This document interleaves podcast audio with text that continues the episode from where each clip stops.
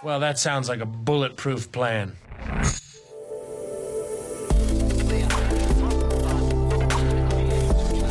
Startup Insider Daily. Bulletproof Organization. Perspektiven und Best Practices zum Aufbau gesunder Unternehmen.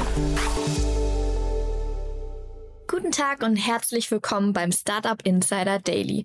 Am Mikrofon ist Jana Kramer und ich begrüße euch herzlich zur Nachmittagsausgabe mit der Rubrik Bulletproof Organization. Wie funktionieren gesunde Organisationen und Unternehmertum? Dieser Frage stelle ich mich in meinem Podcast The Bulletproof Organization. Jeden zweiten Montag werden wir verschiedene Sichtweisen von Investoren, Gründern und Mentoren zum Thema gesunder und erfolgreicher Unternehmensaufbau zusammenbringen. Teils über den facettenreichen Gründeralltag und Best Practices im Umgang mit persönlichen und organisatorischen Herausforderungen und Konflikten. Mein erster Gast dieses Jahr ist Moritz Fürste. Er war einer der erfolgreichsten Hockeyspieler in Deutschland und hat bereits drei Olympiamedaillen gewonnen, darunter zweimal Gold und einmal Bronze. Auch nach seiner Hockeykarriere ging es sportlich weiter, denn er gründete eine komplett neue Sportart, High Rocks, und damit auch ein eigenes Unternehmen. Wie führt und baut ein erfolgreicher Sportler ein Unternehmen auf?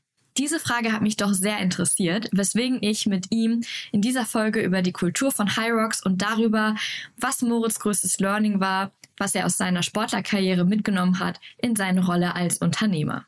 Mit dieser Folge wünsche ich euch ein frohes neues Jahr und einen guten Start. Viel Spaß beim Reinhören.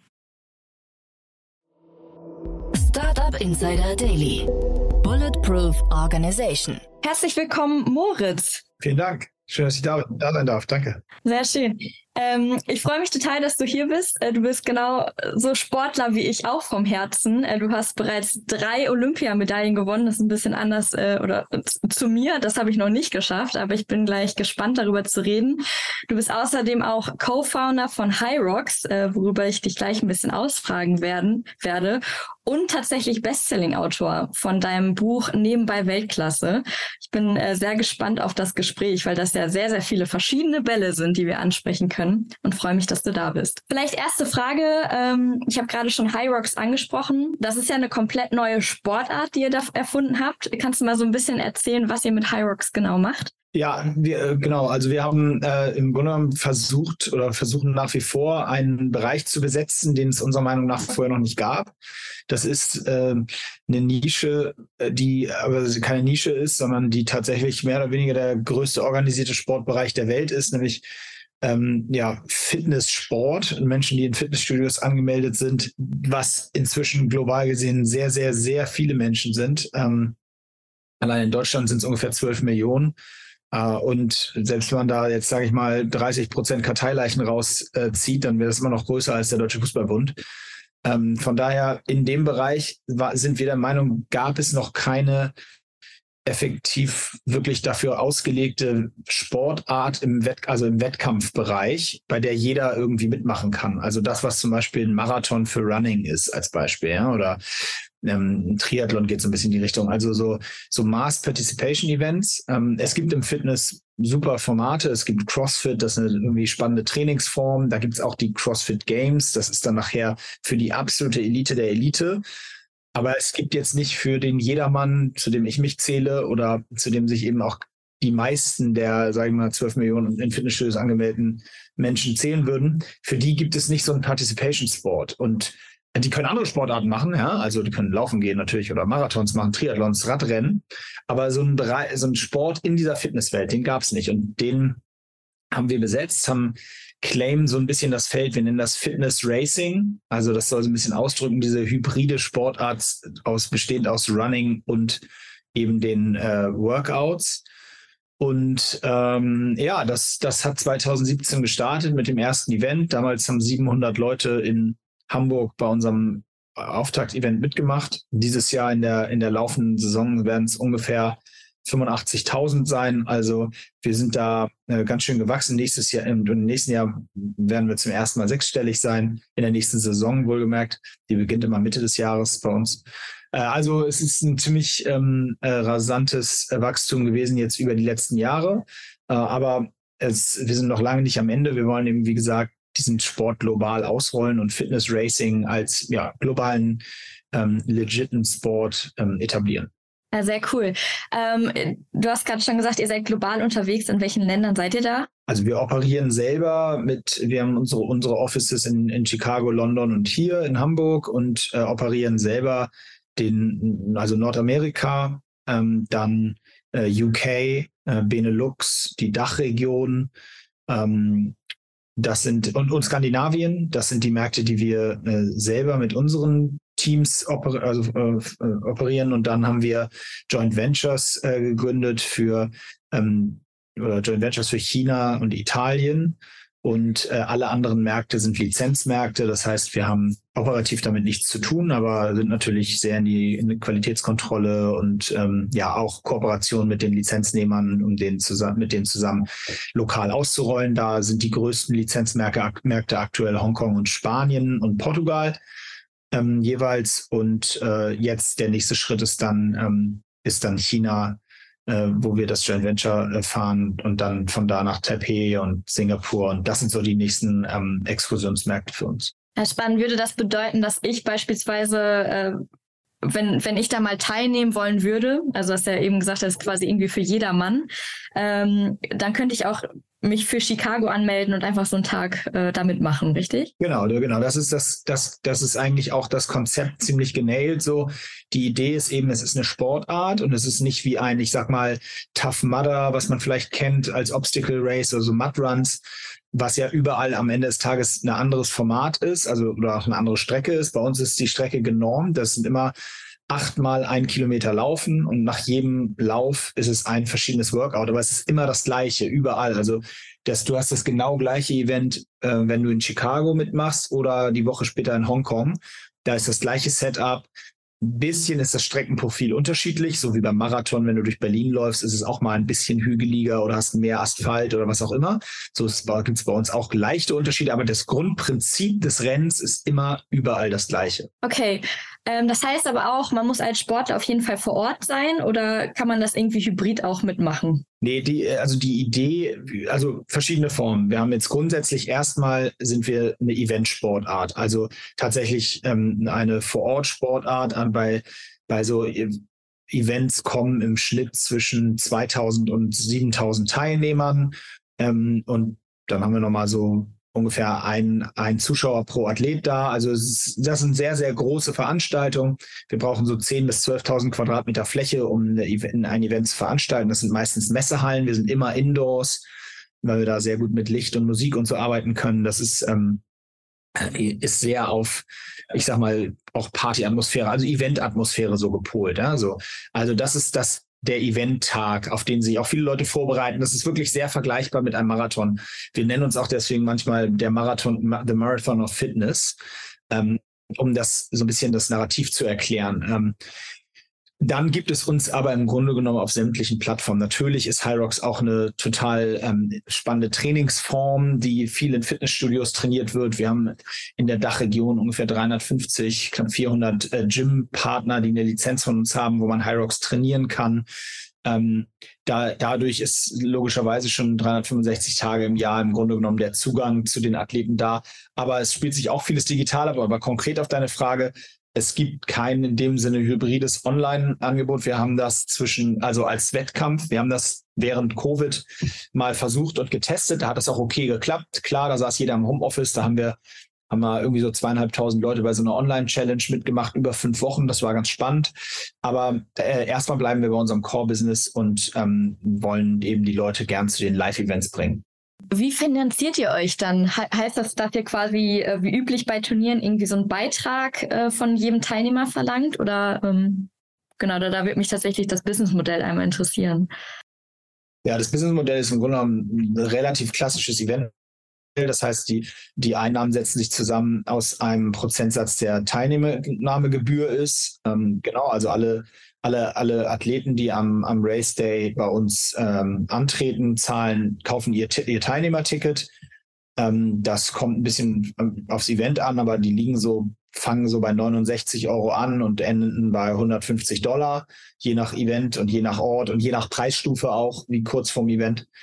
Ähm, dann setzt es sich, ist der zweite Revenue Stream ist, ist Sponsoring. Das ist in der Sporteventbranche und allgemein bei Sportveranstaltungen ja immer ein sehr relevanter Teil der viel bei den Unternehmen auch mit dem Thema äh, ja, Gesundheit oder Art und Weise, wie sie sich eben nach außen darstellen wollen und was so die was sind die Bereiche sind, auf die sie springen wollen, ähm, ist Sport ja immer ein großes Thema im Bereich Sponsoring.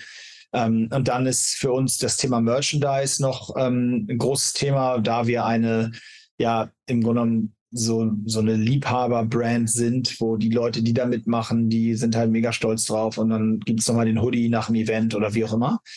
Ähm, also äh, das, das sind so die Haupt-Revenue-Streams. Ähm, dazu kommt eben das Lizenzgeschäft mit den Fitnessstudios, das inzwischen auch ähm, durchaus eine Relevanz hat.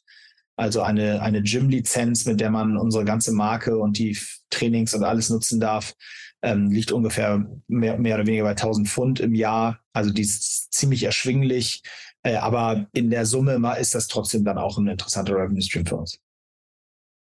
Was ich ja total äh, interessant finden würde, wenn du mal so ein bisschen über die Covid-Zeit tatsächlich erzählst. Du hast sie eben schon so ein bisschen angesprochen, ähm, weil ich es tatsächlich als sehr herausfordernd äh, betiteln würde. Ein, ich sag mal, so ein Eventformat, was eigentlich live vor Ort stattfindet, über, ich sag mal, schon ja fast ein, anderthalb bis zwei Jahre. Ähm, ich weiß nicht, ob ihr die aus, ausfallen lassen habt oder du hast eben schon von einem Online, ähm, ja, von einer Online-Challenge erzählt. Kannst du mal so ein bisschen über die Zeit berichten, wie Covid sich eingewirkt hat oder ausgewirkt hat auf äh, euer Business? Ja, also ähm, schnell erzählt. Also Grund, im Grunde genommen, wir haben nicht ausfallen lassen, sondern wir haben zwei Jahre kein einziges Event machen können. Ähm, wie gesagt, unsere Events sind Veranstaltungen mit äh, 2000 bis 7000 Teilnehmern. Äh, ich glaube, die Obergrenze von März 2020 bis ähm, Oktober 2021 waren 250 Leute die sich treffen durften. Zwischendurch waren es ja mal zwei sogar, die sich maximal treffen durften. Also äh, unsere Events waren da per se äh, verboten, ähm, unabhängig davon, dass wir auch noch in der Halle, also in der Messehalle, aber indoor stattfinden. Das war, ging ja sowieso gar nicht in der Zeit. Äh, wir haben, ich habe ja auch, wie gesagt, ich glaube sehr an Timing und Right Place, Right Time. Ich habe ganz früh im ähm, schon im oh, wann anders? Ja.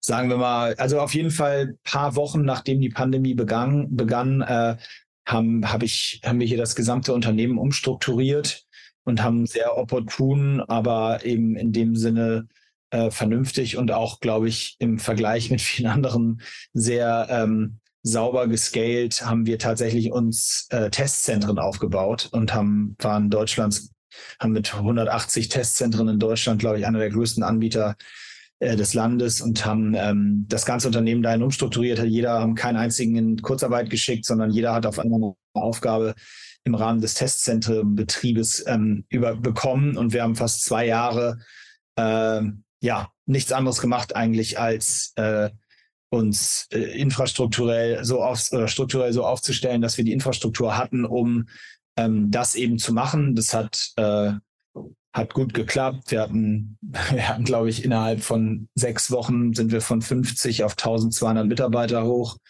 und haben ähm, ja das, wie gesagt, in Deutschland gemacht. Ich, ich erzähle das jetzt nicht so häufig, ähm, weil das ja auch äh, so ein Thema ist, das ist ein opportunes Thema, mit dem man Geld verdienen konnte, wenn man es rein wirtschaftlich betrachtet. Aber es ist jetzt nicht so, dass man damit irgendwelche Sozialpreise gewinnt. Ähm, wir haben, glaube ich, das ganz vernünftig gemacht. Wir haben immer äh, äh unsere Testzentrumsmitarbeiter, wir haben 25 Euro die Stunde bezahlt. Wir haben immer zugesehen, dass da alle die da in irgendeiner Form beteiligt sind, ähm, mit profitieren und man nicht in irgendeiner Form da auch erstens auch keine Angriffsfläche hat, aber auch wirklich ähm, eben einfach fair zu allen Beteiligten ist, weil das ja eine sehr krasse Ausnahmesituation war. Aber insofern haben wir als Eventfirma, wenn du so willst, die Krise ähm, wirtschaftlich sehr gut überstanden. Ähm, unserer Marke und der Brand an sich hat es aber unfassbar geschadet und wir sind äh, logischerweise also wir haben 2017 gegründet, wir hatten 2018 unser erstes echtes Jahr. 2019 haben wir dann so den Next, Next Level erreicht und waren so ein bisschen kurz vom Tipping Point und dann kam Covid und dann waren zwei Jahre tot. Und dann haben wir natürlich danach nicht bei Null angefangen, aber eben auch nicht bei 100. Also das war, war schon für die Brand und für die Marke und für den Sport an sich war das natürlich dramatisch. Aber äh, wir haben es überlebt und ähm, sind jetzt voll am Durchstarten. Das ist ja schon eine sehr herausfordernde Zeit. Äh, ich, so eine Krise oder ich, ich sag mal so eine starke Krise wie Covid, das erlebt jetzt nicht ähm, jedes und oder ich sag mal auch in Zukunft wahrscheinlich nicht jedes Unternehmen. Also es sind gerade ja wirklich herausfordernde fordernde Zeiten. Deswegen finde ich das sehr interessant, wie ihr, äh, wie flexibel ihr tatsächlich ähm, mit der Situation umgehen konntet und auch eure Mitarbeiter quasi so umschulen konntet, dass sie ähm, ein Testzentrum oder dass ihr gemeinsam ein Testzentrum eröffnen konntet und dass sie auch so bereit dazu waren. Also das finde ich erstmal sehr, sehr bemerkenswert, muss ich dazu sagen. Ähm, und klar, dass das der Marke schadet, äh, wenn da zwei Jahre nicht weitergearbeitet wird, äh, ist zwar das eine, aber auf der, auf der anderen Seite, wie gesagt, ähm, konntet ihr weiter bestehen bleiben und musstet das Ganze irgendwie nicht komplett einfahren. Also äh, sehr, sehr spannend und ich glaube auch für jedes andere Unternehmen äh, vorbildhaft, äh, wie flexibel ihr mit der Situation umgegangen seid. Ja, Not macht erfinderisch, aber ähm, äh, es, es, ja, es gab eigentlich, es gab eben keinen wirklichen, es gab keine wirkliche Alternative, außer halt sich komplett wegducken äh, Kurzarbeitergeld beantragen und einfach anderthalb Jahre gar nichts machen. Und das, das tatsächlich lag das irgendwie, das stand für uns auch nie zur Debatte. Also es war immer klar, wir müssen irgendeine Lösung finden. Ja, ja, so war das. Total. Ähm, wie, wie, hat euer Team so darauf reagiert? Äh, habt ihr das verkündet quasi oder habt ihr es als Gründerteam beschlossen oder habt ihr euer Team quasi äh, mitgenommen und äh, mit denen zusammen besprochen, was man machen ja, kann? Ja, nee, das, ich äh, weiß, ich weiß ich gar nicht mehr genau. Es war so ein fließender Übergang. Also wir haben dann damit einfach angefangen angefangen und dann,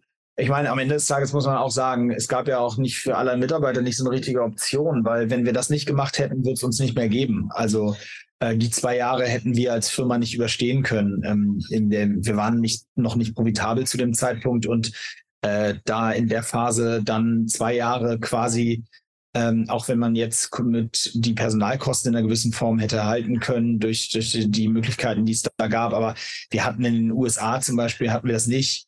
Äh, da gab es kein Kurzarbeitergeld ähm, äh, so und in UK auch nur in einer gewissen Form. Also wir haben ja global Mitarbeiter und das hätten wir nicht überstanden. Von daher, die Diskussion haben wir zum Glück mit den Mitarbeitern nie führen müssen, ob das jetzt okay ist oder nicht. Okay, ja. Ähm, habt ihr quasi dann auch die, das ist jetzt, das ist jetzt eine sehr, ich sag mal, fast schon persönliche Frage ans Unternehmen, äh, aber habt ihr die Mitarbeiter halten können über die Zeit oder ähm, haben die sich sozusagen dann was anderes teilweise gesucht und ihr musstet sozusagen einmal die Mitarbeiter austauschen? Nee, wir haben alle Mitarbeiter halten können, aber wie ich eben auch schon sagte, wir haben aber auch sehr dafür gesorgt. Wir haben alle Mitarbeiter zum Beispiel inhaltlich auch an dem, an diesem ähm, Business, an diesem Test-Business beteiligt. Äh, also haben keinen, ja, man, das ist jetzt kein sophisticated ESOP-Programm gewesen oder so, aber wir haben einfach jedem Mitarbeiter einen äh, sehr, sehr, sehr ähm, bedeutenden Bonus bezahlt, ähm, ausbezahlt. Äh, und das war, denke ich, auch äh, einer der Grundbausteine äh, und wichtigen Bausteine, damit das ganze Thema ähm, funktionieren konnte, weil nur so, so war diese Zusatzmotivation auch für jeden da, äh, sich, sich was schaffen zu können. Das ist ja, das heißt, ihr habt eure Mitarbeiter quasi äh, durch einen Boni äh, motiviert, äh, auch irgendwie sehr, sehr schön zu hören, weil das ja auch sehr mitarbeiterzentriert ist tatsächlich, dass ihr da so an, an sie gedacht habt. Ähm, was würdest du denn sagen, ähm, auch wenn die Mitarbeiter jetzt noch da sind, was, was würdest du sagen, sind so die Faktoren, die High Rocks auch im Nachgang an Covid ähm, gesund machen? Als Unternehmen gesund machen, meinst als du? Ne? Genau, als Unternehmen. Ja, also ich glaube tatsächlich, dass, also ich, ich glaube sehr an die Kultur in der Firma und die Arbeitskultur untereinander. Also bei uns zum Beispiel sehr aus der Zeit gefallen, das weiß ich, aber ähm, wir, bei uns wird äh, from Office gearbeitet. Ähm, wir haben, ähm, jetzt ist jetzt nicht so, dass wir Homeoffice in dem Sinne verbieten. Wir haben auch einzelne Kollegen mit Kindern, die dann äh, immer mal wieder auch den Tag äh, zu Hause äh, arbeiten oder den Nachmittag oder wenn, natürlich, wenn irgendwas noch jemand krank ist oder irgendwas passiert, das ist jetzt nicht so, dass es in dem Sinne absolut verboten ist, aber es ist wir wollen schon jeden hier haben und es ist auch eigentlich jeder hier. Also es gibt jetzt von 50 Leuten gibt es einen Kollegen, der relativ regelmäßig vormittags Homeoffice macht. Ähm, und ansonsten äh, haben wir alle da. Das ist uns super wichtig, weil ich habe immer für mich, also ich kann alle, ich will das auch überhaupt nicht diskutieren und ich weiß auch, dass es äh, da ganz gegenteilige äh, Meinungen und, und Ansichten gibt und so weiter. Ich persönlich wollte immer eine Firma haben, bei der äh, wo alle Leute total Bock haben hinzukommen und wo man, wo sie schon deswegen gerne jeden Tag kommen und nicht nur dreimal. Ähm, ja, unabhängig davon glaube ich, dass das gerade auch in Startups äh, in der Frühphase auch, also es gibt sicherlich auch Unternehmen, wo das geht, äh, gerade wenn es sehr digital getrieben ist oder in anderen Bereichen, da geht das vielleicht auch in der Startup-Phase, aber bei der Art und Weise, wie wir uns jeden Tag über Themen und Event-Themen und Verbesserungen austauschen, das wäre super schwer äh, möglich. Ähm, wie gesagt, ich kann jeden verstehen, der es anders löst. Wir lösen es so und fahren damit auch ganz gut, sind auch super happy. Wir gerade vor 15 Minuten haben wir hier mit zwölf Leuten Mittag gegessen zusammen und das sowas macht mir einfach Spaß. Das ist so, wie ich Unternehmenskultur äh, gerne habe und haben möchte.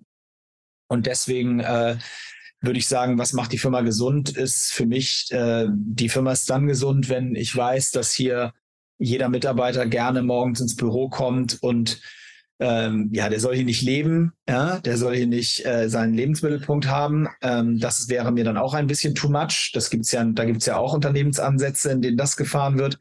Aber ähm, solange die Mitarbeiter hier alle sehr gerne hinkommen und Lust haben, auf mich, auf meinen Partner, auf unsere, unsere Mitarbeiter zu treffen, dann ist das, finde ich, ein, ein Teil, der sehr sehr gesund ist. Wie würdest du eure Kultur so beschreiben? Also du hast gerade schon gesagt, ihr arbeitet auf jeden Fall äh, vom Office aus. Äh, das heißt, Homeoffice ist weniger da, ihr esst zusammen.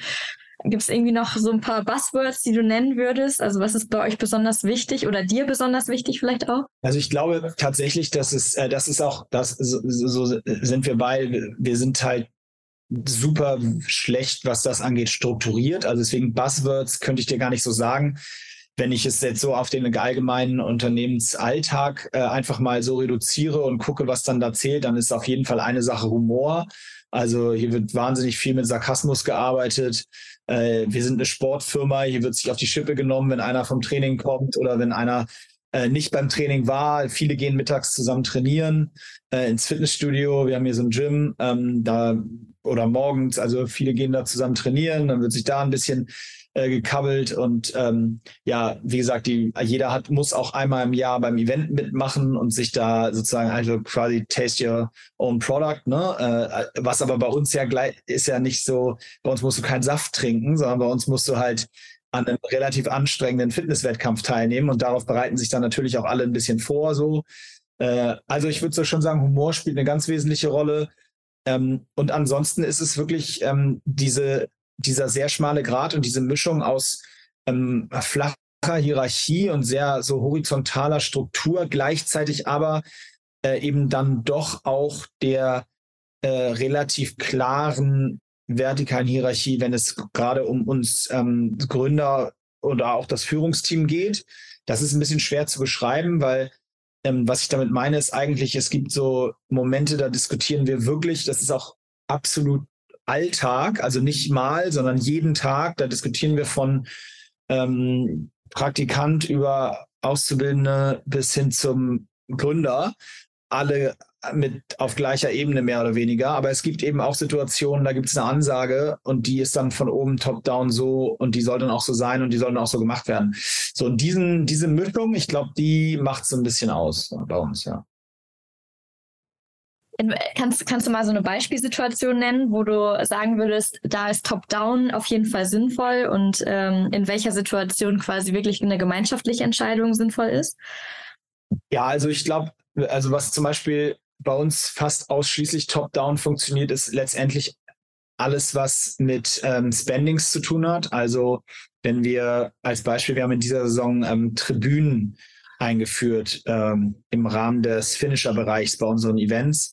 So, das heißt, hat einen erheblichen Kostenimpact und äh, wir haben wollten das aber unbedingt machen, weil, also gerade mein Partner Christian, der da sehr ein Auge drauf hat, wollte das unbedingt machen, weil er sehr großen Wert auf die, ähm, ja, auf das Produkt und das ist ja bei uns am Ende das Event legt und die Art und Weise, dass so eine Tribüne dazu nochmal beiträgt, hat einfach eine große Produktqualität ähm, und verbessert das Produkt enorm. Das hat er immer schon gesagt und da haben wir dann Stunden auch mit den Kollegen ähm, drüber gesprochen, diskutiert, die das alle für nicht nötig befunden haben, weil es eben ein erheblicher Kostenfaktor ist. Aber da hat er sich dann vor allen Dingen am Ende durchgesetzt und es war die absolut richtige Entscheidung und das wurde dann einfach gesagt und das muss dann auch so gemacht werden.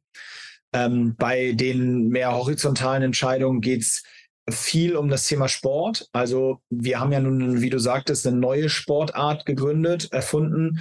Das heißt aber, es gibt auch nicht Erfahrungswerte, weder bei uns Älteren in der Firma als auch bei, als bei den Jungen. Von daher, da sammeln wir dann wirklich sehr häufig alle Meinungen und jeder pitcht was rein, was wir glauben, warum die Regeln so angepasst werden müssen oder so. Jeder bringt auch seine Erfahrung rein. Wir haben junge Kollegen, die machen ganz, ganz viel diesen Sport. Die sagen uns als Athleten, hey Leute, ich habe hier jetzt viermal mitgemacht und das und das ist mir aufgefallen. Und da ähm, kommt dann wirklich jeder zu Wort und, und ähm, da bringen dann auch, kommt dann auch die Lösung absolut nicht nicht in vielen Fällen von oben. Okay, sehr, sehr cool. Äh, siehst du da Parallelen tatsächlich zu deinem äh, Sport von damals? Also du hast ja Hockey auch im Team gespielt. Habt ihr da auch quasi Entscheidungen zusammengetroffen und gab es da auch Entscheidungen nur vom Trainer?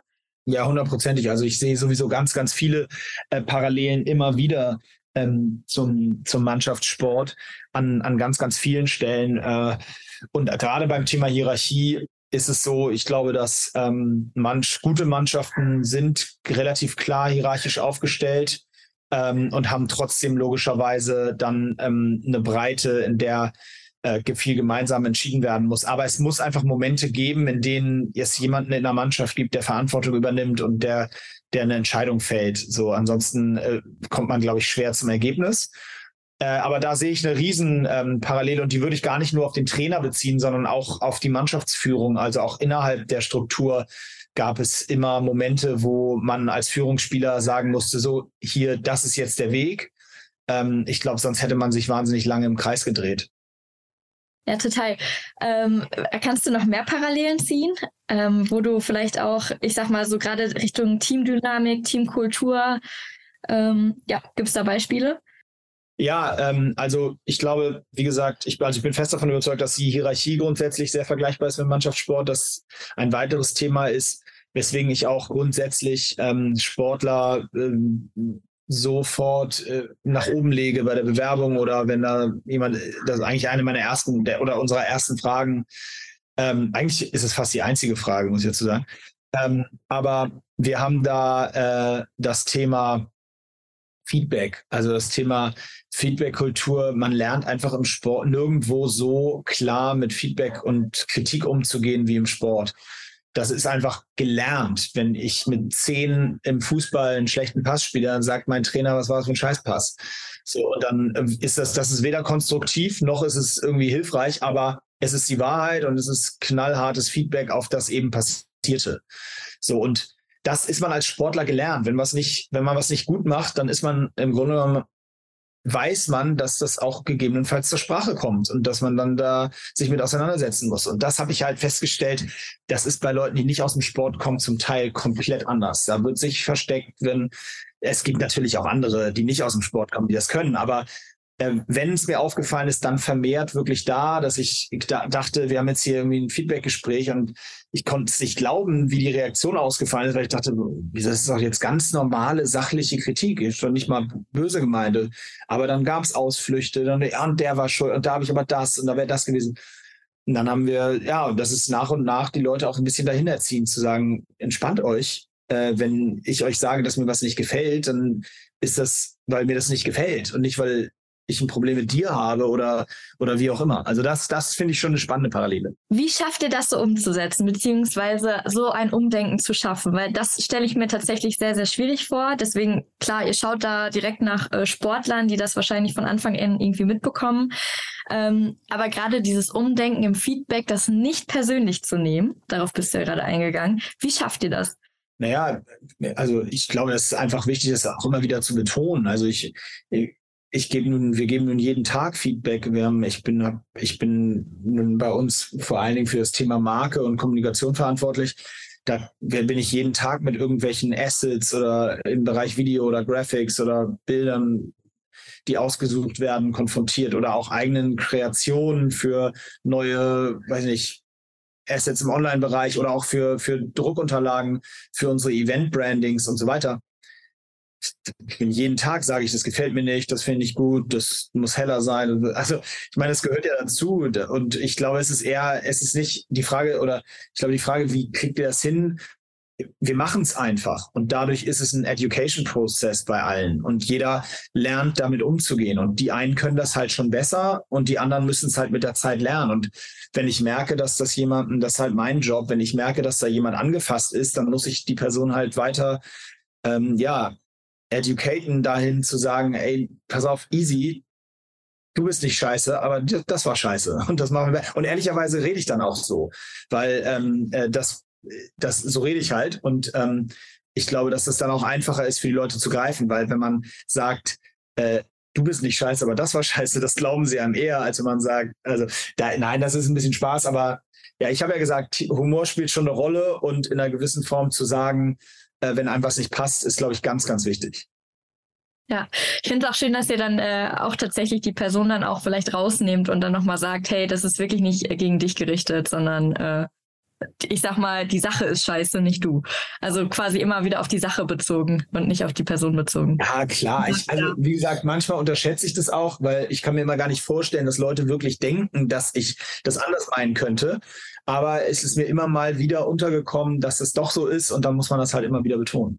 Du hast eben äh, eure komplette Kultur eigentlich mal so beschrieben.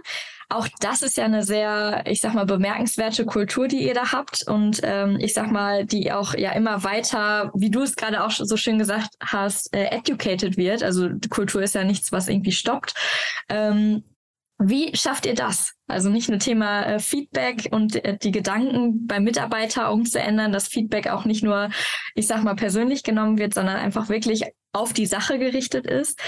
Wie schafft ihr diese Kultur am Leben zu erhalten? Naja, also ich erstmal muss ich ein bisschen ähm, das mich selber mir selber widersprechen. Also oder andersrum, nicht, dass das so gestaged klingt, weil also das ist alles sehr äh, ungeplant. Also das klingt jetzt ein bisschen so, als wenn das so der Plan ist, wie wir so mit Feedback umgehen und wie wir eine Kultur aufbauen.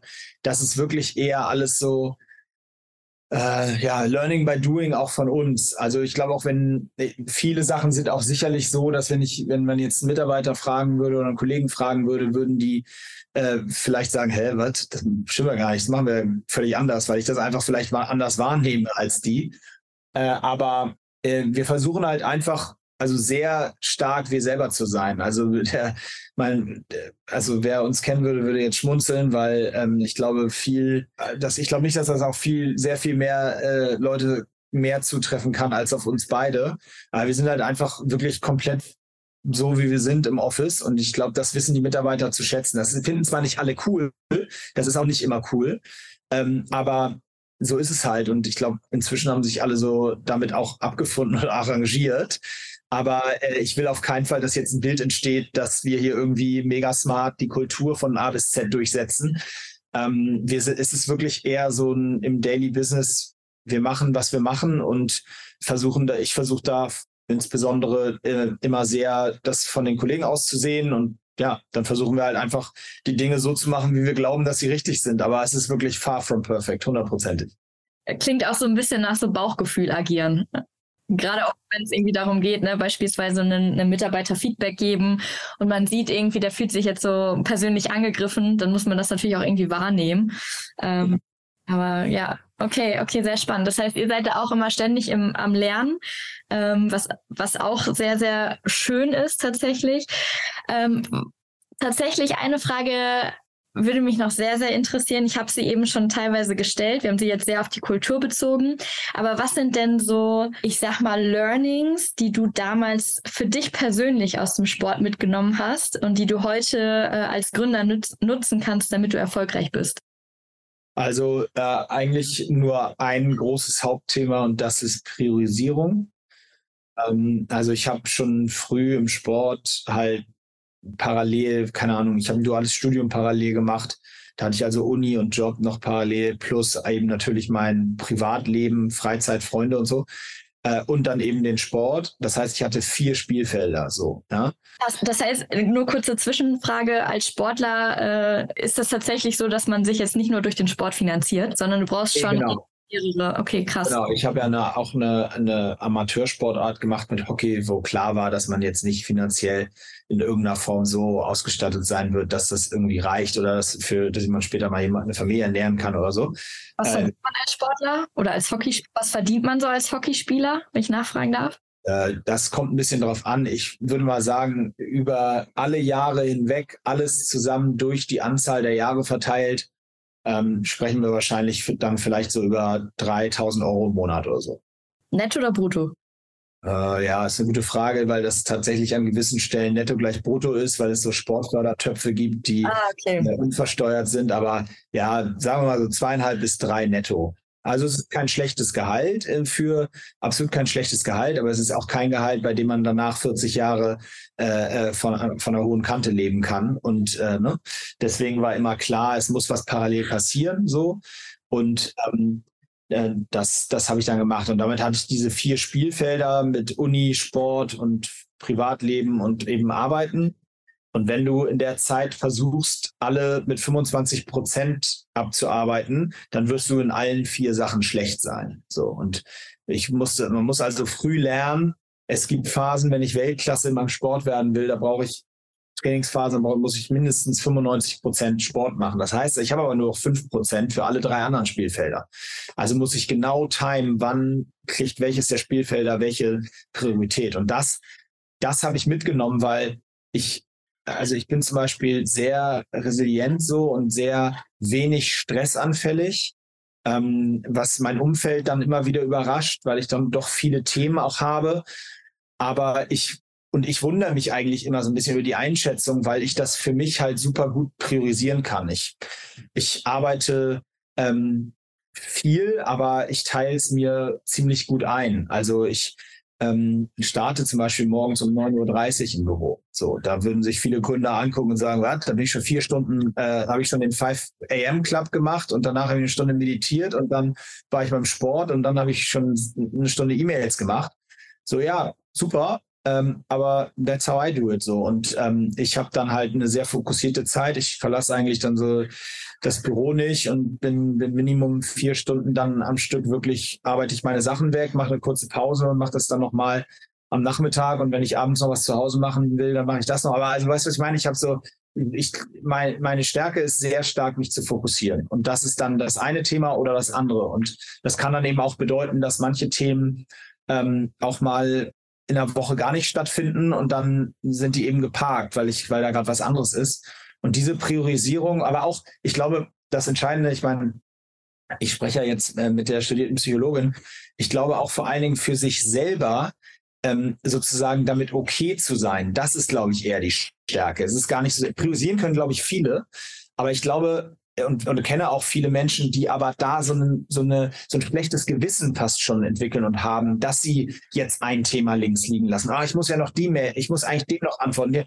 Das habe ich halt gar nicht. Wenn ich sage, diese Woche mache ich E-Mail-Newsletter, dann mache ich eine Woche E-Mail-Newsletter und alle anderen Themen interessieren mich null und ist mir auch egal, ob jemand mir die dritte E-Mail schreibt, dass er was von mir will ist diese Woche kein Thema. So. Und ich glaube, das ist eine der größten Stärken oder was heißt Stärken, aber das ist eine der Dinge, die ich am meisten schätze, die ich mitgenommen habe aus der Zeit von früher. Vor allen Dingen vermeidest du dann ja auch die Zeit, wo du darüber nachdenkst, ah, was ich denn alles noch so, so machen kann. Ja. Also, ich sag mal, diese, ich sag mal so Zweifelzeit, die ja auch ja. wirklich viel Fokus nehmen kann. Ne? Ja.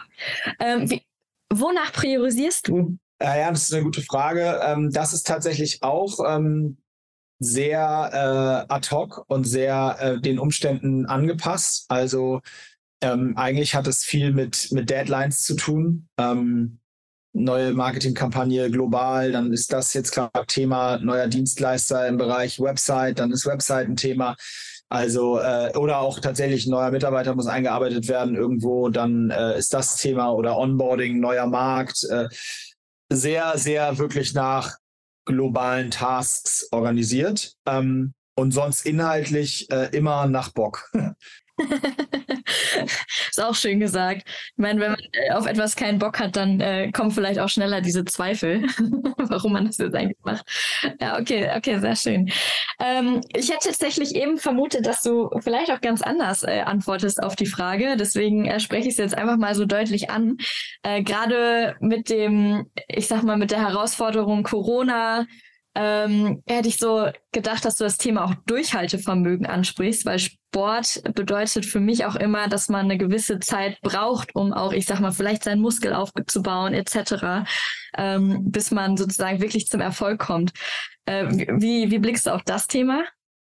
Ja, also ähm, das war ja im Grunde genommen ähm, so ein bisschen, was ich, was ich mit, mit Resilienz meinte, so also einfach sich das, das gehört da definitiv dazu, dieses sich einfach nicht aufhalten lassen ähm, äh, und immer weiter zu gehen. Äh, aber ja, es ist auf jeden Fall ähm, ein, ein Faktor, äh, den dieses Never Give Up, ich habe sogar tätowiert, also das ist auf jeden Fall einer der einer der Leitsätze so für mich. Ähm, der der wird es auch immer bleiben. Ähm, aber es ist fast schon Grundvoraussetzung. Also es ist fast schon kein Skill mehr, sondern ähm, ich, also in einer gewissen Form äh, äh, glaube ich, dass wenn man nicht mehr in der Lage ist, sozusagen weiterzumachen und ähm, ja, wenn man bereit ist aufzugeben, sozusagen, dann ist, glaube ich, auch alles schon vorbei. Also entweder, weil man dann wirklich krank ist, also ich sag mal, in einer gewissen Form von Depression wird man nicht mehr in der Lage sein, weiterzumachen. So, das ist dann unmöglich.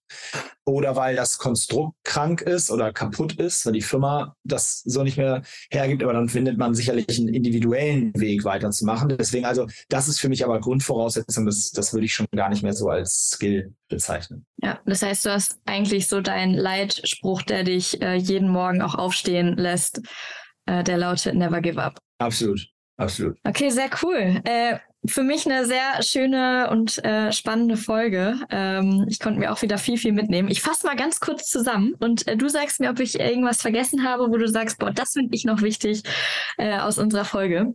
Ähm, also was ich nochmal mir sehr, sehr stark mitgenommen habe, ist äh, einmal so dieses ganze Thema Feedback-Kultur tatsächlich und da auch ähm, immer wieder ähm, Mitarbeiter, aber auch einen selber darauf aufmerksam machen, dass man das eben nicht persönlich nimmt und da vielleicht auch, ähm, ich sag mal, die Sensoren offen hält äh, für die Mitarbeiter und die auch wirklich immer wieder darauf anspricht und sagt, das geht hier um die Sache, ähm, oder die Sache war, wie du es sagen würdest, scheiße, aber nicht du.